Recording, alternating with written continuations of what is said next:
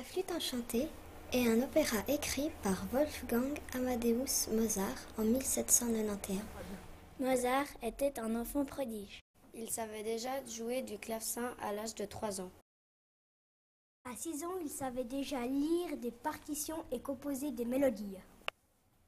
Il est mort très tôt, à 35 ans. C'est tout à la fin de sa vie qu'il a composé la flûte enchantée. La flûte enchantée est un opéra chanté en allemand. Un opéra, c'est une histoire en musique, chantée et jouée sur une scène comme au théâtre. Il y a des chanteurs, un orchestre, un chef d'orchestre pour diriger tout le monde.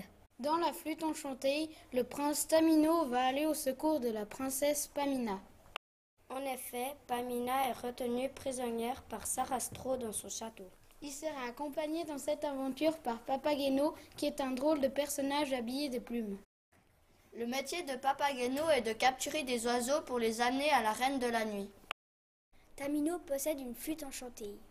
La flûte va l'aider à surmonter les épreuves pour avoir le droit d'épouser Pamina. Papageno possède un carillon magique. Le son de ce carillon est si joli qu'il ensorcelle des méchants qui le poursuivent. Les méchants ne se contrôlent plus et se mettent à danser et à chanter.